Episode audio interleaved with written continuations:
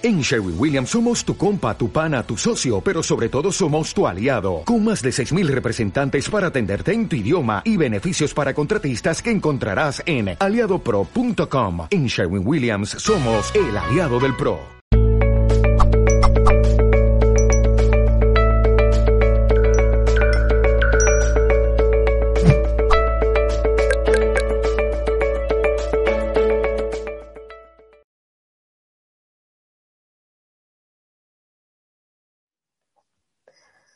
Ya, podéis suponer que aporta la espiritualidad en el camino hacia el sentido. Ya he ido adelantando cosas, pero he ordenado unos puntos, poco, algunos ya mencionados, otros que pongo en la siguiente diapositiva, por tratar de ordenar, de organizar, porque esta espiritualidad, pues mm, creo que aportaría estos elementos que pongo aquí. En primer lugar, la dimensión más profunda que nos sostiene, de la que nace el sentido, también de la que nacen las preguntas sobre el sentido y la que nos hace humanos.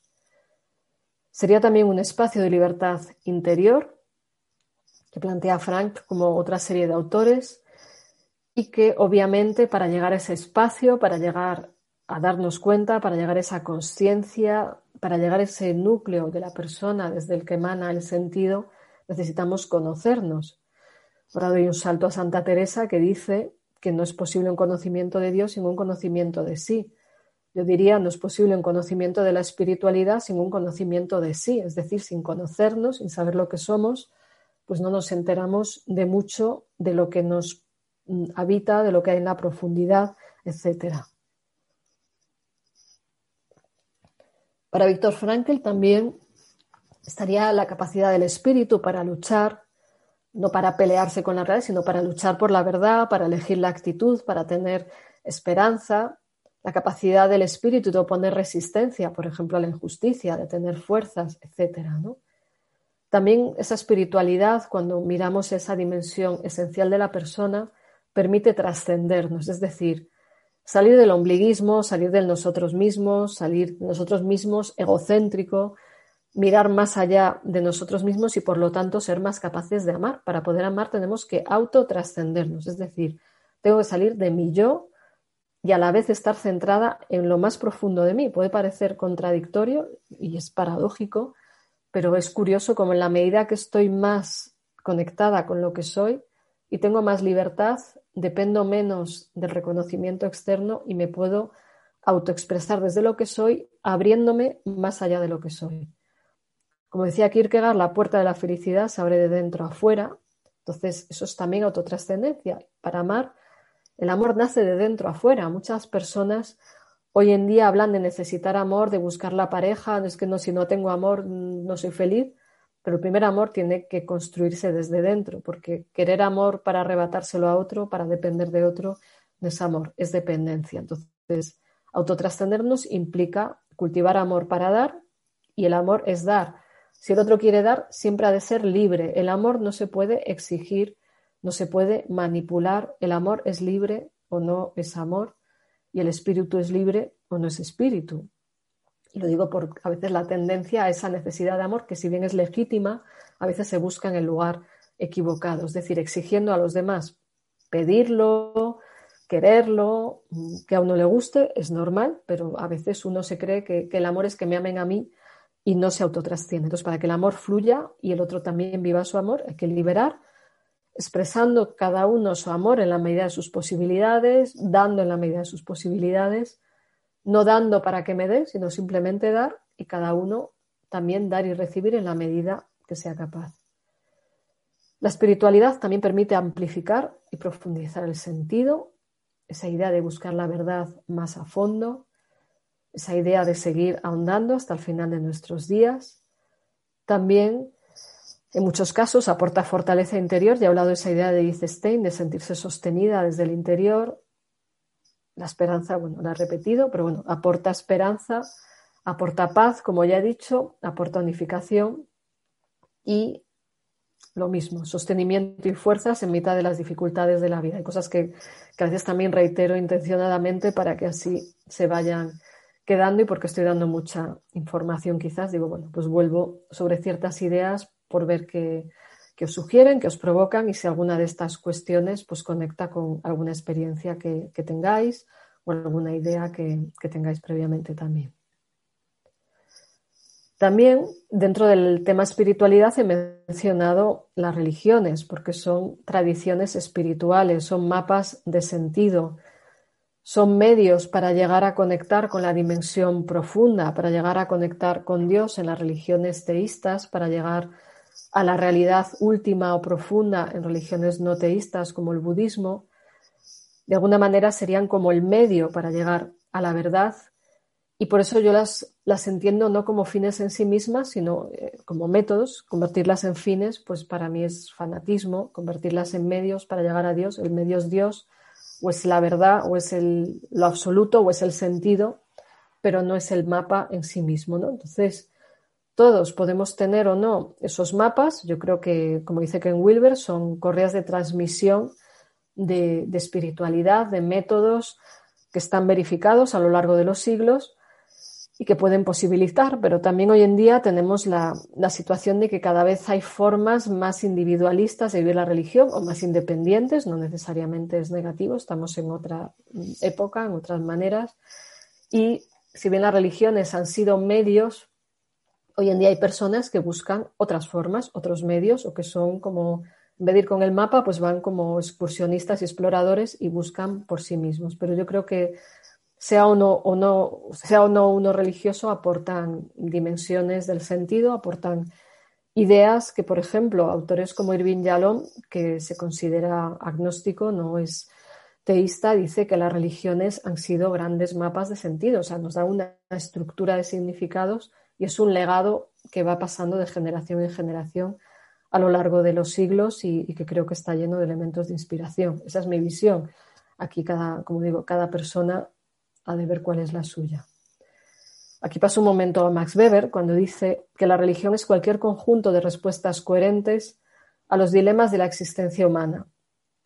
Nacimiento, enfermedad o muerte que da sentido al mundo. O sea, de alguna manera las religiones, como digo, son mapas de sentido, son métodos hacia el sentido último, hacia el sentido profundo, no solo el sentido en la vida cotidiana, que también pero bueno, aportan posibilidades y, creo que nos dan inspiraciones de grandes seres humanos a lo largo de la historia de la humanidad. Yo que soy una inquieta de sentido desde muy joven, pues siempre me ha interesado el estudio de los textos de las diferentes tradiciones y para mí ha sido una gran riqueza aprender de todas ellas, aunque yo esté en la, en la tradición cristiana. Pero creo que la apertura a la escucha, la apertura al sentido desde otros puntos de vista siempre amplifica el propio sentido y nos hace reflexionar.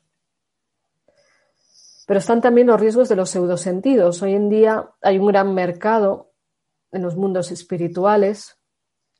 También podemos confundir el mapa con el territorio y llegar a fanatismos cuando la religión se convierte en un fin y no en el medio para llegar a Dios o a la verdad o a lo absoluto.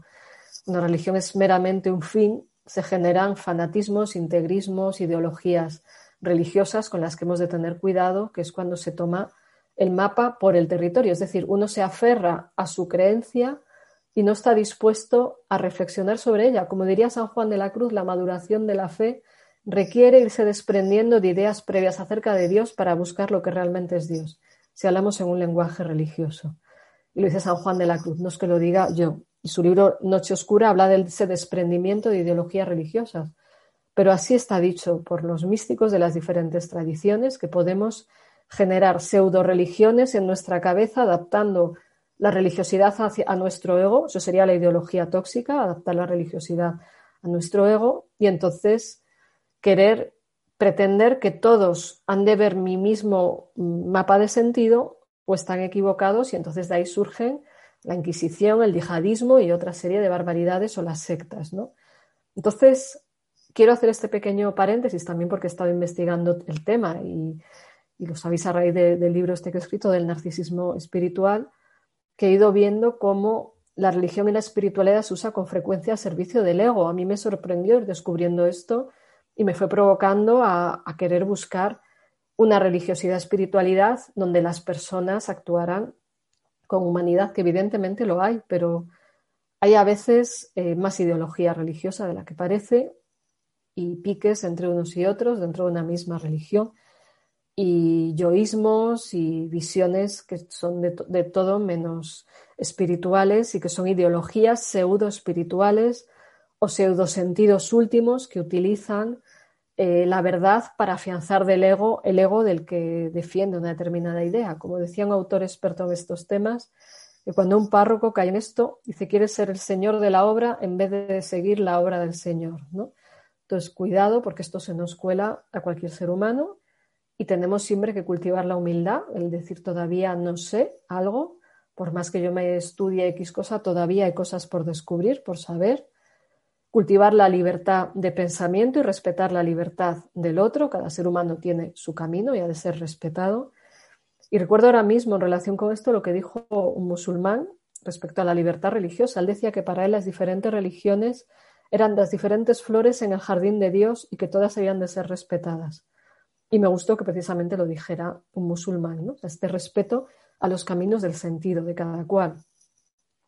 También el autoconocimiento permite vernos nuestras trampas, lo que he llamado la parcela narcisista, es la parte de ego que todos podemos tener activada en un momento dado, y la necesidad de una empatía con los demás, la espiritualidad que solo me sirve a mí y me hace sentir que yo llego a un estado espiritual X, no sirve para nada si no tiene en cuenta a los demás. Vuelvo a eso de si no hay amor, no hay nada, ¿no? Bueno, quería hacer aquí un inciso porque también a veces cuando se habla de espiritualidad parece que si hablamos de espiritualidad todos son formas beatíficas, amorosas y estados de bienestar y hay trampas en el camino espiritual y trampas hasta el último paso incluso. O sea, las trampas se dan, como decía Santa Teresa, hasta en la séptima morada, que como te lo tengas creído vuelves a empezar en la primera. Y por último, quiero ya ir terminando, por dejar tiempo a preguntas, quiero terminar con este poema de, de Raisa Maritain, mujer de Jacques Maritain, filósofo personalista, que ambos también hicieron parte de, la obra filosófica del personalismo de Jacques Maritain. Ella dice esto y para mí es un resumen de lo que es espiritual, que dice, me quedan dos diapositivas aparte de esta, dice, el amor es el amor, el amor, es el amor a lo que estamos predestinados desde el origen del mundo. El amor, ¿qué es, es comunicación? Bueno, sé, que creo que está mal, la tilde, que es comunicación de las delicias y la alegría. El amor es recíproco y total, ligero, alegre, volviéndose eternamente a las fuentes de la vida eterna. Bueno, que lo he leído mal, disculpad, no soy buena lectora de poesía.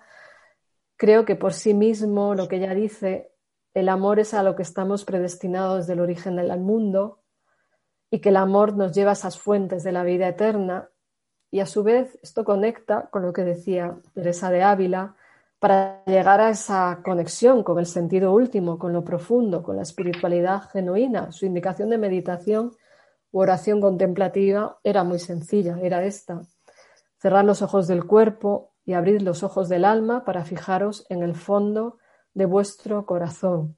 Yo creo que este es el camino hacia ese sentido que va unido a la espiritualidad, es ir a esa fuente de sentido que es pensada, que es intuida, que es, que es actuada, que unifica, que permite ver lo esencial y no la identificación con elementos periféricos, externos de nosotros mismos, y por último, termino con esta cita de Rumi, porque va en consonancia con lo que decía Teresa, de que el centro de tu corazón, donde la vida comienza, es el lugar más hermoso en la tierra. Ojalá todos pudiéramos conectar con este corazón, con el sentido que aporta, con la sensación de unidad, de amor, de resonancia con lo más importante de la vida y espero que os sirva todo lo dicho de alguna manera como inspiración, aunque sea esta frase, aunque sea la de Teresa, yo os invito a sentir, a conectar con esta dimensión profunda que nos habita. Y bueno, dejo ya de compartir para que podamos iniciar diálogos, si tenéis preguntas o lo que Miguel ahora nos indique que toca. Muchísimas gracias, Maribel. Ha sido un encanto poder oírte. Gracias. Eh, podemos hacer lo siguiente. Si alguien me levanta la mano por aquí por Zoom o bien a través de los diálogos del WhatsApp, eh, de, esto, del ¿cómo se llama el, el programita este?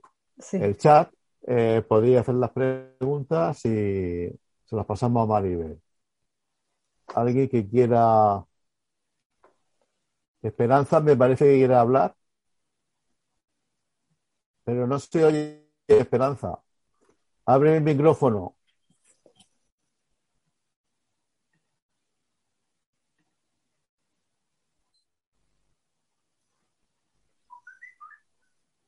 Vamos a ver. Esperanza, ¿querías hablar? Abre el micrófono, abre el, micrófono.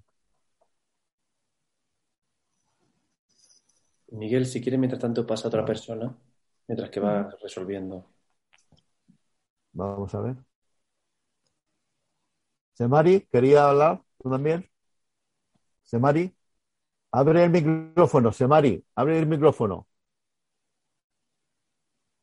Abre el micrófono, que no se oye. Si no por el chat, si no conseguís resolver problemas técnicos, pues por el chat. Bueno.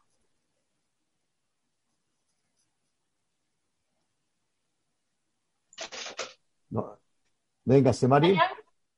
Sí, ahora. Que me, que me parece una maravilla lo que esta mujer nos ha presentado. Es algo en el que yo me, me encanta porque es como en cierta, en muchos en muchas en muchas muchas partes de mi vida yo he vivido, yo, yo buscaba tener esto, la espiritualidad, la espiritualidad como, como globo, y luego ya cada uno su trocico, pero eso de tener esa, mm, eso, eso es simplemente una maravilla, ese amor, ese buscar al otro, el encontrar al otro que está sufriendo el que está divirtiéndose y te pones con él, con él. Es que tan amplio, tan amplio y tan hermoso que os agradezco muchísimo todo lo que habéis puesto y que es una maravilla. Muchísimas gracias. Muchas gracias a ti, me alegro mucho porque lo importante es que os sirviera de algo y bueno, ya con lo que me dices, me doy por contenta, ¿no? que, os, que, os, sirva, que os llegue y, que, que, sea una aportación que, que conecte en algo de vosotros. Muchas gracias por tu comentario. Levante la mano a alguien que quiera hablar.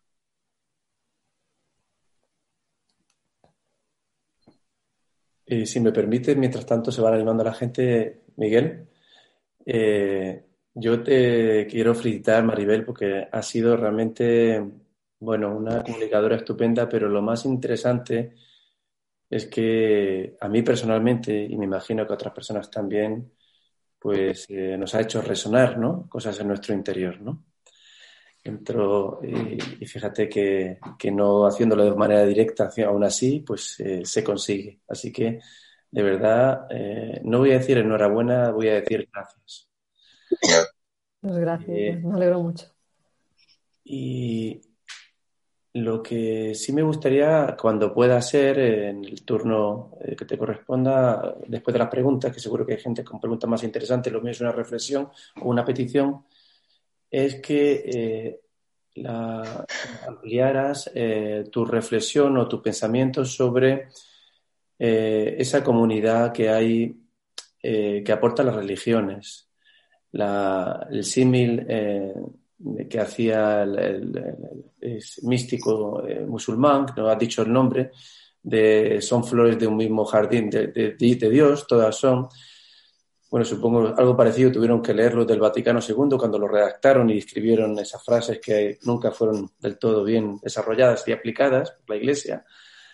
Eh, bueno, pues eh, me gustaría bueno, que, que, ampliaras lo posible cuál es tu visión sobre lo que aportan eh, todas las religiones y las no religiones en el camino espiritual hacia, hacia la profundidad de quienes somos, hacia abismarnos a lo que realmente somos.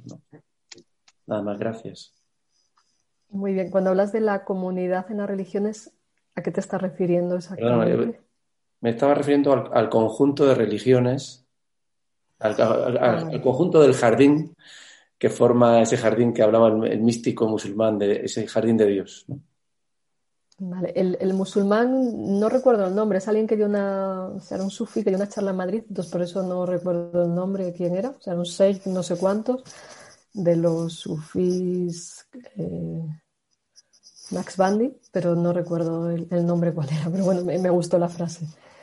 Eh, el papel de las religiones en ese camino, mm, o sea, yo creo que es el de mantener un legado, de transmitirnos una serie de elementos de sabiduría, creo que este tema sería complejo. Sabía decir aquí lo que se me ocurre y igual suelto cinco herejías seguidas, pero bueno, suelto lo que me viene ahora a la mente dentro de mis posibilidades y de mis conocimientos sobre la religión, porque tampoco soy experta. Entonces, desde mi visión, desde mi experiencia, eh, me parece que son caminos hacia la verdad que transmiten unos métodos que están verificados a lo largo de los siglos, aunque esto suene un poco científico, pero bueno, es un poco el lenguaje que, manejo más. Entonces, como que nos dan medios, nos dan métodos y también generan estructuras comunitarias, es decir, lugares de encuentro para compartir todo, todas estas cuestiones de búsqueda de la verdad, de búsqueda del sentido. Entonces, en su origen yo pienso que son esto y, que también se han ido alimentando de grandes místicos, de grandes profetas, es decir, personas que han conectado con esa realidad y han dejado sus experiencias, sus relatos. O sea, en todas las tradiciones hay textos que son eh, de las experiencias inspiradas, de las experiencias de conexión, de la relación con una realidad profunda, de la relación con Dios, en fin, hay diferentes tipos de experiencias que obviamente no son lo mismo, pero apuntan a una realidad que nos trasciende. Eso esencialmente es como me viene ahora dando una respuesta corta. Yo puedo estar aquí 10 horas dando vueltas a esto porque es, complejo, ¿no?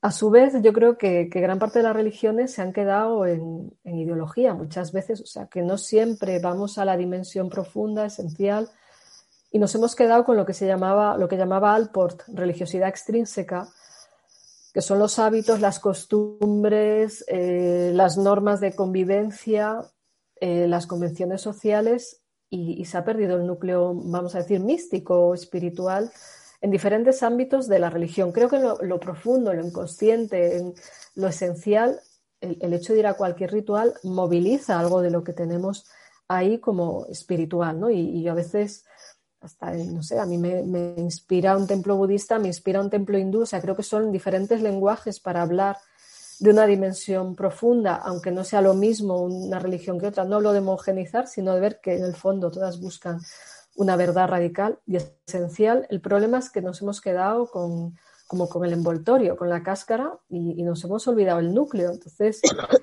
creo que, que, a pesar de todo, como decía Edith Stein, en ella se ha mantenido vivo o viva algo de la corriente mística que ha recorrido todos los tiempos, por eso no se cae la cuestión es no confundir medios y fines, o sea, que, la religión tenga un método, un medio, tenga una serie de rituales, prácticas, en cristianismo también sacramentos, que obviamente tienen su valor para el cristiano.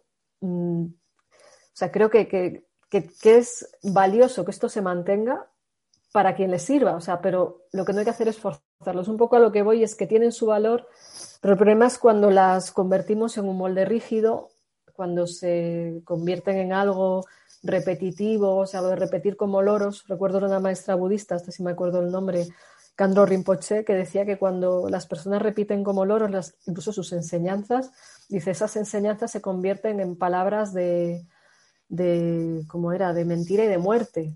Aunque repitas la verdad, o sea, repetir algo como un loro no lleva a ningún sitio. Entonces creo que la sombra de las religiones es la ideología y el fanatismo y flaco favor se ha hecho a ellas cuando el ego humano se ha apoderado de ellas y, también de ahí parte de mi motivación de escribir este libro de narcisismo espiritual, como diciendo, vamos a liberarnos de tantos egos que todas las religiones hablan de ese riesgo y todas en alguna medida caen en ellas y además los más narcisistas son los que más hablan, luego son los que más seducen muchas veces, también hay grandes personas en todas ellas.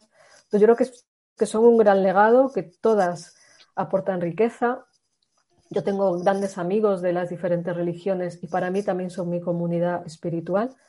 Y para mí también eso es evangélico, o sea, para mí el Evangelio es una fuente de inspiración, una serie de experiencias donde Cristo acoge a las personas que no son ni siquiera de su misma religión o, ni siquiera de su misma cultura, ayuda a los romanos, ayuda a los recaudadores de impuestos, etcétera. O sea, tomo esta referencia cristiana, pues estamos en, una cultura más judio-cristiana, ¿no? Pero, o sea, yo creo que, que, son elementos de inspiración, de vida comunitaria, de transmisión de prácticas espirituales y que tienen en sí un valor siempre y cuando mantengamos sentido crítico, creatividad, flexibilidad y, dejamos, y dejemos que el espíritu se exprese en ellas, porque de tanto a veces de tanto esclerosarlas, es decir, de, empeñarnos en algo repetitivo, rígido, pues digo, estamos como con, si tuviéramos un ordenador sin actualizar la versión del Windows, ¿no? Nos hemos quedado en una versión anterior. Entonces creo que necesitan el aire fresco del espíritu que se ha escuchado y que, y que también nuestro país se ha contaminado de rigidez porque ha estado muy ligado a una dictadura. Entonces la religión se ha de alguna manera desfigurado. Yo creo que necesitamos recuperar el espíritu. Para mí viene de los grandes místicos y soy una apasionada de leer a unos y a otros. Desde Santa Teresa y Mingarabí de Murcia, otro murciano, ¿no? O sea que los murcianos tenéis que conocerle y, solamente su poema de, de, que su religión es la religión del amor es de gran inspiración para las personas de cualquier cultura. Así que bueno, es lo que se me ocurre ahora haciendo cuatro reflexiones rápidas en relación a tu pregunta para mí mi comunidad espiritual fundamentalmente también, y ya, ya acabo, perdona Miguel, es, de toda, es la de las personas que conmigo buscan la verdad. Me da igual la religión de la que sean. O los compañeros de camino en búsqueda de la verdad. Para mí esa es la comunidad espiritual y, así me, voy moviendo por la vida como, como puedo, como una peregrina espiritual, diría. Me mandan por móvil una pregunta. Dice, ¿cómo es posible encontrar sentido y espiritualidad ante el sufrimiento en un campo de concentración donde se ha perdido todo. Uf, eso requiere, eso sería otra ponencia. Pero bueno, el propio Víctor Frank lo explica en El hombre en busca de sentido. Y él habla de varios elementos que, bueno, rápidamente voy a decir alguno que ahora me viene a la mente. habla del amor como algo esencial para mantenerse en el sentido y de esa solidaridad que va uniéndoles a unos y a otros desde que el que canta ópera y canta ópera por las noches a los demás, aunque esté fundido, él dando charlas de motivación psicológica, otro haciendo otra aportación, o sea, el amor, la cohesión entre aquellas personas fue parte de lo que le sostuvo ante algo tan horrible. Él habla también de la capacidad de mantener la atención solo en el presente y dentro del presente en la belleza, las pequeñas cosas que cotidianamente él, ponía su atención, desde una puesta de sol a una flor que nacía en mitad del infierno, él ponía ahí su atención, él trabajaba esa especie de meditación, atención en el presente a la belleza y a los pequeños golpes de suerte, decía también, decía que en lugar de cuatro, de tres garbanzos en la sopa le cayeron cuatro, entonces a eso él le animaba como un pequeño golpe de suerte. Y bueno, él va planteando toda una serie de cosas como cultivar mm, una vida interior, tener espacios para estar con uno mismo en soledad, alimentarse de las cosas buenas que hemos tenido en el pasado, que quedan ahí para siempre, y proyectarnos hacia un futuro posible donde podamos sacar un bien hasta de lo negativo. Y bueno, podría decir mil cosas más, porque claro, el tema del sentido del sufrimiento es muy amplio y es un tema que he trabajado bastante, pero bueno, remito a Frank, que es el que sabe más que yo. Y a todo esto añadiría que el sufrimiento por sí no tiene sentido por sí mismo, pero cuando se da nos puede posibilitar el buscar algún recurso, el mirar más allá y también nos puede dar la opción de sacar de nosotros mismos algo que de otra manera quizás no hubiéramos sacado. A veces vemos que tenemos más fuerza de la que creíamos cuando tenemos alguna prueba de sufrimiento. Nos permite mirar más allá de nosotros mismos porque a veces nosotros solos no podemos, puede llegar a unirnos más y nos puede llevar a un aprendizaje de cómo sufrir para luego empatizar con los demás. Y bueno, yo creo que ya he dicho bastante rollo para no extenderme mucho. Y bueno, yo remito a, a Frank y, sus enseñanzas, que sabe mucho más que yo. Antonio dice que decía un canto de hace años que la casa de mi amigo está muy limpia, pero hace frío en ella. ¿Sigue siendo realidad desde tu punto de vista hoy en día esa descripción? En algunos ámbitos religiosos sí. Sí, yo estoy de acuerdo. O sea, todo está ordenado, pulcro, eh, está todo en perfecta, perfecto orden externo, pero falta a veces la calidez. Y vuelvo a, la epístola 13 a los Corintios, que para mí es de las favoritas de, la Biblia, que dice eso, si no hay amor no hay nada. Entonces si hace frío, pues igual no es la casa de mi amigo, ¿no? Que, igual mi amigo se fue, mi amigo con mayúsculas, como pone, que entiendo por amigo se refiere a Dios, ¿no? Entonces, eh, yo creo que quienes tenemos un recorrido religioso, estamos dentro de las tradiciones, somos responsables de aportar esa calidez al que viene, de, ser hospitalarios, de ser cuidadosos, porque puede haber grandes discursos, y yo es que me lo encuentro muchas veces, grandes discursos, grandes palabras, grandes rituales, pero luego pues una persona está triste, sufre y todos miran a otro lado, o simplemente no hay solidaridad, acogida, hospitalidad. Y he de decir, por justicia, que a mí quienes más hospitalidad y calidez me han enseñado son los musulmanes, porque está en su cultura, esa hospitalidad, esa acogida, al abrirte tu casa, su casa, aunque no te conocen de nada. Y creo que los cristianos hemos perdido algo de esto. Ellos vienen de una inspiración cristiana. O sea, el Islam es un sincretismo entre judaísmo, cristianismo y religiones de la península arábiga. Entonces, su inspiración hospitalaria es cristiana. ¿Por qué no la cultivamos? ¿no? Por eso también a veces el irnos a otras tradiciones puede hacer que recuperemos la nuestra y nos demos cuenta de algo que hemos perdido. Entonces, Creo que es una realidad en los mundos religiosos, en los mundos meditadores también pasa mucho, muchas elevaciones meditativas, pero poca acogida humana, pues un mínimo de, respeto. No, me, no llamo, hablo de salvar a la gente, de resolverle la vida, que eso sería un narcisismo a veces salvador, pero sí de tratar a las personas con empatía y respeto y, calidez. Entonces creo que a veces entras en ambientes religiosos, ocurren todas las tradiciones y hay... Mm, no sé, es como que está todo el mundo, la ideología copia esto, hace este ritual y, no se ve a las personas. Creo que es necesario retomarlo desde esa idea de amor. Precisamente también por eso he partido de definir la espiritualidad como amor, porque si no, a mí realmente no me dice nada. Carolina, ¿iba a decir algo? Carolina. Mm. ¿Ibas a preguntar algo o no?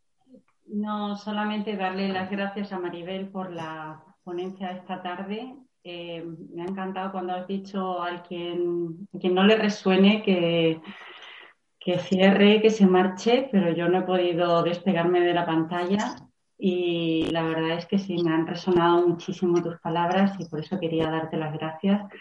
Me ha parecido una ponencia llena de sabiduría, llena de profundidad y, bueno, eh, me ha, de verdad que me ha, me, ha, me ha, encantado escucharte. La he vivido como una especie de meditación. Qué bien, me alegro mucho. Y, bueno, simplemente. Pedro. Ah, perdona. Me alegro Pedro, no... lo que os he podido transmitir, como decía Frankel, soy una nana subida a hombros de gigantes, todo el legado de los que vienen primero y simplemente los eh, soy la mensajera. ¿no? Pues, me alegro que el mensaje haya, haya llegado. Sencillez y así, pero cosas tan profundas y dichas con tanta, con tanta sencillez. Pues, mucho. Muchas gracias, Carolina. Gracias, Carolina. Pedro nos dice, dice, ya los romanos decían que lo fundamental era conocerse a sí mismo. Hoy, con lo que estamos viviendo, ¿cree usted que es posible? ¿Es conocerse en este laberinto de ideas, vivencia y pandemia no, no nos dificulta mucho? Pues yo diría que depende. O sea, yo he visto todo tipo de experiencias y conozco a personas que el aislamiento les ha llevado más a preocuparse más de su autoconocimiento, a percibir su vulnerabilidad, a reflexionar más sobre la vida. Incluso recuerdo ahora mismo una paciente mía que, lleva sin poder salir de casa desde, desde que se inició la pandemia por una enfermedad que tiene que le impide salir, de malas defensas, que dice, para mí está siendo un retiro espiritual. Y no es que yo se lo he dicho en absoluto, o ha surgido de ella, ha nacido de ella y me parece admirable que haya sido capaz de esto sea, las personas que en mitad de estas dificultades están yendo a lo profundo, personas que están desarrollando gestos de solidaridad, de entrega, de cuidado de otros, de nuevas iniciativas. Recuerdo una persona que se ponía a hacer títeres por el patio de su casa para los niños de los vecinos en pleno de confinamiento. Entonces hay un montón de gestos así que no son los que se los que vemos en las noticias precisamente. Tenemos lo opuesto, por supuesto, y tenemos también situaciones muy dolorosas que nos bloquean, o sea, la pérdida de seres queridos, eh, las pérdidas económicas, obviamente situaciones muy difíciles, pero yo creo que a pesar de todo, como decía Fran, decir sí a la vida es un lema suyo, eh, a pesar de todo podemos ver luz en mitad de la oscuridad y quizás precisamente esa restricción que supone la pandemia, al menos a mí me, ha provocado que o, me conecto bien a la luz o esto no hay que lo aguante en ciertos momentos. Entonces, he vivido la experiencia de sentirme sostenida, de sentir la conexión, momentos de sentir, sobre todo al principio, la gran tristeza y desesperación ante tanto sufrimiento, ¿no? Pero creo que hay una parte que puede posibilitar mirar más a fondo y, que puede ser una provocación a mirar a lo esencial. Que sin negar todo lo malo que está pasando, por supuesto que sí. Pero creo que en la libertad de cada cual está elegir una cuestión o la otra. Ana Rosa nos dice que iluminarse no es imaginar figuras de luz, sino poner luz en la oscuridad, según Jung. Y otra frase de Jung sería, si miras hacia afuera, sueña, si miras hacia adentro, despierta. Así entiendo yo la espiritualidad. Te da la gracia Maribel Rosa, Ana Rosa. Muy bien. Sí, es una forma de, ah, perdón. de vivirlo. nada. nada, solo quería decir que sí, que es una manera de entenderlo y vivirlo, por responderle, sí. Walter Murillo nos dice, nos pregunta, pregunta, ¿cómo luchar contra el narcisismo espiritual mientras se busca vivir una espiritualidad sana y llena de sentido? Pues sería largo aquí de responder, pero bueno, sobre todo creo que una clave es el autoconocimiento, la conciencia de cuando el ego se nos cuela, también conocer qué es narcisismo, qué es ego y todas sus trampas diversas. Y, yo creo que la intención, la humildad y cultivar el amor y la empatía, o sea, el, ponernos en el lugar de los demás, el escucharles, la práctica constante de la humildad, que por mucho que sepamos, siempre nos queda un infinito por conocer, y el respeto, y tener una sana autocrítica, porque el exceso de autocrítica también es narcisismo, porque es exigirse la perfección, ¿no? Entonces, eh, yo creo que el autoconocimiento es la clave, la toma de conciencia es la clave y, ir profundizando en esas cuestiones para conocerlo mejor. Puedo decir así en un momento así resumido, ¿no? Muy bien. Pedro nos dice también, dice, no podemos abrazarnos ni visitarnos y la solución nos la ponen en una vacuna que nos da problemas. ¿Qué debe, ¿De qué espiritualidad podríamos estar hablando o echar mano? A ver, yo creo que son como planos distintos, aunque todo en el fondo esté conectado. Eh, yo no sé cuál es la solución a la pandemia, no sé si la vacuna resuelve todo, pero bueno, los primeros datos apuntan a que aunque da problema reduce muertes y gravedades. Bueno, pues yo creo que eso quizás abre la esperanza, pero en el tiempo veremos.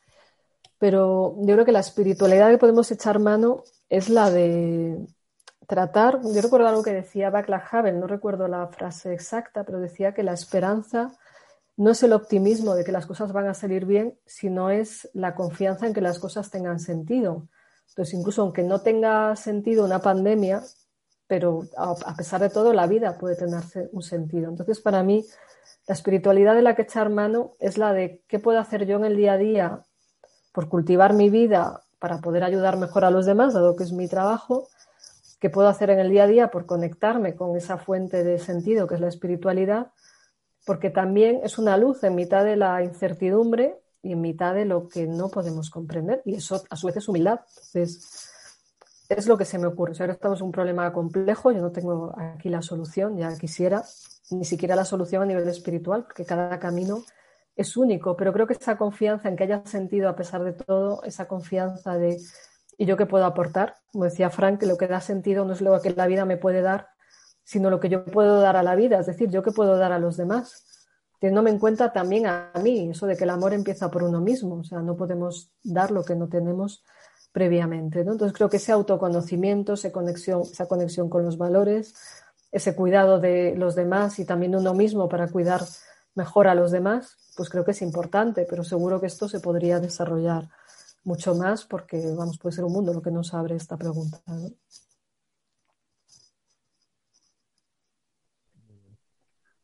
¿Alguien más quiere hacer alguna preguntita?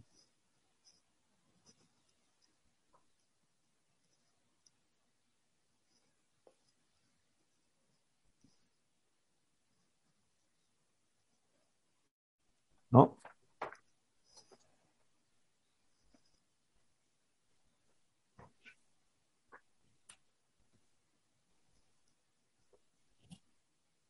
Podéis estar en desacuerdo, o sea, podéis expresar. También sería interesante si alguien dice, pues no estoy de acuerdo por esto, ¿no? Saber que... Es que lo, lo has dicho todo tan claro y tan bien que estamos todos de acuerdo. Maribel, bajo tu punto de vista psiquiatra... A ver, perdón. ¿Quién, quién Digo que eso es, que efectivamente ha sido una charla ah. extraordinaria y, yo creo que nos ha tocado a todos directamente el corazón. Y, yo solamente te quería dar las gracias. Es que realmente poco más podemos añadir, sino que, claro, ahora digerir todas estas cosas que nos has contado tan interesantes y, tan necesarias en estos tiempos. Y, me acoplo con todos tus pensamientos y con todo lo que nos has comunicado, porque la verdad es que me ha encantado y solamente te quería dar las gracias. Simplemente pues muchas gracias, por las gracias también. Encantado. Qué bien, me alegro.